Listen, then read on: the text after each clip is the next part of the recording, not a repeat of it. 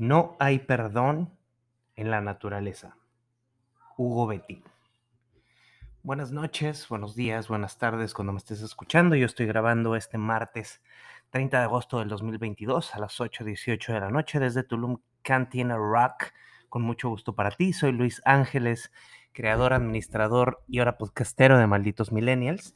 Eh, vaya desmadre que se soltó con esto del meme de las costillas, la picada de costillas, que no es más que te decía yo ayer. Eh, acoso laboral, el güey llevadito en mano larga, que pica las costillas de tu novia y por ahí va, ¿no? O sea, realmente no lo quiero generalizar porque también hay las picacostillas o las masajeadoras, es para todos y de todos y contra todos, ¿eh? Entonces, bueno, qué buen desmadre se armó con eso de los memes de la picacostillas, ya hasta sacó una nota el, el Heraldo de México, eh, pues hay memes de buenos amigos míos, de memes en los genes, de la memensa. Este, y bueno, hay una página, un, un, perfil que se llama la página, página que explica memes, que ahí puso una publicación de de qué iba todo este desmadre, por si te interesa verlo. Pues ahí está, ¿no? Este, es impresionante realmente cómo la línea discursiva de los medios de comunicación a veces se basa con lo que hacen, hacemos los memeros. Pero bueno, fue para la anécdota, creo que ya el meme ya venció. Vi un meme, un medio de comunicación llamado Posta, que recreó una foto de la picada de costillas con gente de su staff como si fuera algo gracioso. No, no es gracioso, no mamen. O sea, no todo lo que hacemos los memeros es gracioso. A veces queremos hacer un poco de conciencia, no mamen. Sobre todo los medios de comunicación que agarran nuestros memes y los ponen en sus artículos para jalar clickbait para tus, sus sitios web. Mm, entiendan bien el contexto a veces de por qué estamos haciendo las pinches cosas, de verdad. De corazón se los decimos con todo nuestro corazón. Interesante el tema de las cinco mexicanas exitosas en OnlyFans. Es eh, Celia Lora, Janet García, Kareli Ruiz, Dulce Sotero y Danian Cat. Eh, para que se den una idea de cuánto juntan eh, personas como ellas en la plataforma de adultos, de adultos de suscriptores OnlyFans, Celia Lora se está hablando de que un aproximado anualmente bruto de OnlyFans en México se está llevando cerca de 14 millones 400 mil pesos brutos. Si vives en una cueva o de plano no sabes qué es OnlyFans, es una plataforma de suscriptores en donde uno hace, paga esa mensualidad de una modelo, actriz, cantante, pareja, etc. Y ahí se sube contenido, digamos, de adultos, lencería, desnudos, pornografía ligera y pues uno paga así como el Netflix al mes y ahí ve el material. De eso va OnlyFans. Entonces, pues sí, ¿qué tal? No les va nada mal a las comadres estas en sus billetes de OnlyFans México. Este, bueno, no, no México, sino más bien ellas en México. Y pues enhorabuena, oye, pues sí están haciendo su lana. Estar guapas y percuararse, pues bien, bien por ellas. Eh, a lo tupido, fíjate que tuvimos, no tuvimos muchas noticias muy interesantes hoy, pero ahorita en el transcurso de la tarde sí se hizo eh, un anuncio muy, muy importante, que es que el panista Santiago Krill, el diputado Santiago Krill, va a presidir la mesa directiva de la Cámara de Diputados a partir del primero de septiembre, o sea, a partir del jueves. Un panista ya es quien preside la mesa directiva de la Cámara de Diputados, eso es bueno. Hay oposición, no oposición, hay alternativa, hay balance. Esto lo informó el coordinador de Morena en el Palacio Legislativo de San Lázaro, diputado Ignacio Mier. Morena se queda con la Junta de Coordinación Política. Pero pues creo que es un buen paso para un balance, ¿no? Este, PAN, Morena, hay semi extremos, porque pues, así como que super extremos no son, pero me parece muy, muy interesante. Eh, Krill ya había sido eh, director de la, de la mesa directiva y de la Junta de Coordinación Política en 2006, de 2006 a 2012, cuando él fue senador. Entonces, este, bueno, pues creo yo que puede ser interesante ahí el, balanceo, creo que puede ser algo bueno para nuestra democracia, al menos para el diálogo, al menos para que se echen unos tiros, va a estar sabroso y yo creo que va, va a ser muy interesante ver los pasos de, eh, de, de Santiago Krill ahora como director de la, de, la, mesa directiva de los diputados. Unas cuantas personas, no muchas, no miles, pero sí me han preguntado que por qué no les platico del caso de todo este show de la redada de a la casa de Donald Trump. Entonces, si me permiten, hoy estuve buscando información, pues digerible, masticable. A mí me gusta mucho un medio que se llama La Sobremesa. Es de una paisana mía, regiomontana, eh, que hacen material muy, muy bueno, muy limpio, muy curadito, como se dice por ahí. Y, lo tienen ahí, estuve echándole un ojo y te puedo contar con base a lo que ellos eh, publicaron de qué va, para que tú entiendas mejor este caso de Donald Trump, porque pues probablemente viste una redada, una orden judicial, pero bueno, pues qué, qué, qué fue lo que pasó, cabrón, ahí, ¿no? O sea, realmente de qué estamos hablando y qué fue lo que él supuestamente hizo para merecer, digamos, esta como redada y, posibles sanciones que pueda llegar a tener. Así que, pues bueno, eh, ahí te cuento de qué, de qué van las investigaciones que tiene encima Donald Trump y de qué se trata. Básicamente empieza con documentos con información clasificada que Donald J. Trump, cuando fue presidente y al término de su, de su mandato, se llevó de la Casa Blanca a su residencia privada en Florida. Eh, por lo tanto, el 8 de agosto, el FBI, el Buró de Federal de Investigación de Estados Unidos, por sus siglas, eh, hizo una redada a su residencia Mar-a-Lago, ¿no? que es la privada en donde Trump vive.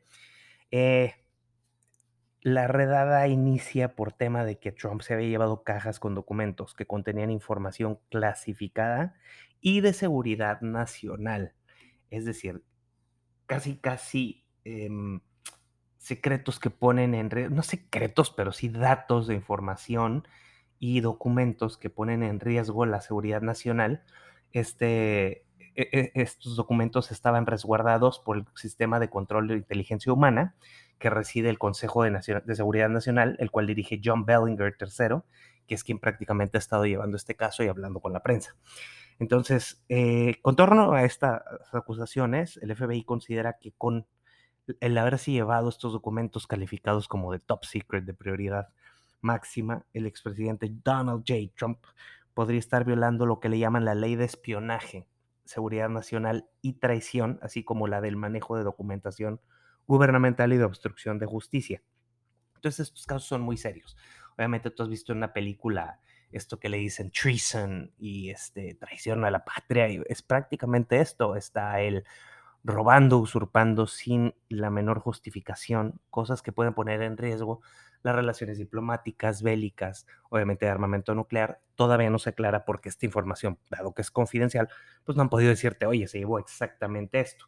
Uno de los temas que fue importante para sumar, digamos, estas acusaciones que tiene Trump no solamente es lo de la carga de los documentos, sino no sé si recuerdas esto que le llamaron el asalto al Capitolio. El 6 de enero del 2021, del año pasado, seguidores y fanáticos de Trump, tal vez tú recuerdes porque iban vestidos muy exóticos, como con cuernos y maquillaje, y se llevaron podiums y se llevaron cosas de la, del Capitolio.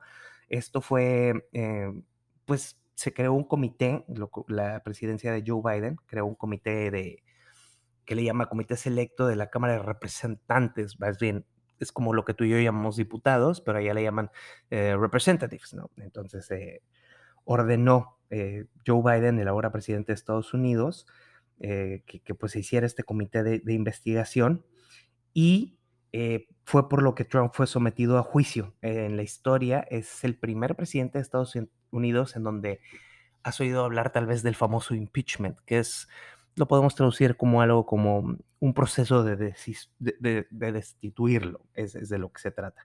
Entonces, em, lo acabaron exonerando en el Senado porque pues la mayoría de, las cámaras del Senado, especialmente Estados Unidos, pues son republicanos, ¿no? Entonces, obviamente, su misma bancada no, no le iba a dar cuello, pero sí fue uno de los strikes que se le están acumulando a Donald Trump. Obviamente están reviviendo todos estos temas porque en el 2024 habrá elecciones en Estados Unidos para elegir presidente. Se cree que el candidato republicano será Donald Trump. Y se puede considerar que este fuego es incluso hasta amigo, ¿no? Los mismos republicanos están haciendo girar estas notas en medios para que los estadounidenses digan, güey, tal vez Trump no es tan bueno como ellos creen o como creemos o como creen los republicanos y por lo mismo, pues obviamente está, digamos, ahorita este golpeteo político, esta erosión de su imagen, reviviendo todos estos procesos que Trump trae a sus espaldas, por ejemplo. Eh, a mediados del, 2021, del año pasado, hubo eh, varios intentos fallidos de hacer una comisión como bipartidista en las cámaras ¿no? de la oposición. Nancy Pelosi, la presidenta de la Cámara Baja, eh, quiso eh, conformar un comité selecto y pues realmente solo dos republicanos forman parte del grupo, por lo cual la oposición a los demócratas considera que es cero justo, porque pues obviamente está muy desbalanceado y que estos comités solamente llamaron a crear como un golpeteo y una persecución política hacia Trump. Entonces lo único que ha hecho es crear más fricciones entre todos los republicanos y eh, pues obviamente no llegar a ningún acuerdo, ¿no? Entonces, pues sí, ahí el tema. También está lo del que Trump puso como un, digamos, ejerció presión, coerción a los funcionarios electorales en Georgia porque no sé si recuerdas que cuando la elección que supuestamente y según Donald Trump y los republicanos, los demócratas les robaron, eh, el gran fallo vino de Georgia. Entonces se comenta, digamos, a puertas cerradas y en acusaciones, que Trump estuvo ejerciendo presión cero ética hacia todos los funcionarios electorales allá en Atlanta, en el condado de Fulton, y pues este, por, por presuntos delitos electorales, hubo amenazas, hubo mucha presión no oficial y por lo mismo también es una de las cosas que están haciendo que traigan a Trump en la lupa. Sí, entonces, y se habla también de un posible fraude fiscal eh, en Nueva York, especialmente por parte del grupo Trump. Esta semana, la próxima semana, se calcula que vayan a ir a juicio por estos temas. Eh, evasiones fiscales, prácticas empresariales que se les dice engañosas, o sea, es decir, vender humo a todos los inversionistas. Y aquí, pues lo interesante es que no nada más se mete a Trump, sino también a sus hijos Ivanka, Eric y, y Donald Jr., ¿no? Entonces, pues van acumulando las cosas una tras otra y por último, no al final, por supuesto, y no por eso menos importante, tiene pendiente Donald Trump un caso por difamación que se desprende de una acusación de conducta sexual inapropiada de la columnista y periodista E. Jean Carroll. Ella acusó a Trump de haber abusado sexualmente de ella y en 2019, en campaña, él la llamó mentirosa y ella entabló una demanda por difamación que aún continúa. Entonces, pues, ¿qué sigue? O sea, el Departamento de Justicia continúa las investigaciones, los documentos siguen incautados, los procesos legales en Estados Unidos, bueno, en todos lados, eh, son largos, son tediosos, pero ya considerando desde figuras políticas tan grandes, esto va a llevarse lejos. El, el Comité de, de, Inteligencia en el Senado que dirige Mark Warner, que es un demócrata de Virginia, y el digamos, codirector, que es un republicano de Florida, Marco Rubio, tal vez lo recuerdas, joven, que se ha querido postular, van a analizar y de nuevo les encanta hacer comités para ver de qué va, si esto es realmente con intereses políticos, si hay fundamentos legales para haber perseguido, si en efecto los documentos de Trump están en Casa Mar-a-Lago y se confirma que fue él sin ningún justificante o documento legal para llevarlo, pues va a estar en aprietos simplemente para ser candidato, ¿no? Eh, ahí sí los, republicanos puede que se paren de pestañas, porque pues no vas a tener a un criminal o traidor de la patria confeso, supuestamente, acuérdense que hasta que no se compruebe lo, lo se le compruebe la culpabilidad se puede llamar como tal, y pues básicamente eso es lo que está en el panorama para Donald Trump. Y bueno, para salirnos y despedirme un poquito sin política, te cuento que Eugenio Derbez, el actor, eh, tuvo, va a tener que pasar por varias cirugías complicadas porque se lastimó en un accidente practicando deportes extremos. a mí Eugenio me queda toda madre, o sea, como, como fan, vaya, como público, no tengo el gusto de conocerlo, pero es una persona creativa, inteligente, de buen gusto. Y eh, pues sí, por andar de extremito y de outdoors y jugando a los deportes extremos, eh, va a estar sujeto a varias cirugías, incluidas plásticas y algunas de, digamos, de remache óseo para pues mejorarlo y que va a estar en seria recuperación. Así que básicamente pues eso fue el reporte noticioso del día de hoy, martes, agosto 30, 2022. No sé cuándo me escuchas. Buenas tardes, buenas noches, buenos días. Yo fui Luis Ángeles, admin de Malditos Millennials. TQM, gracias por escuchar. Bye.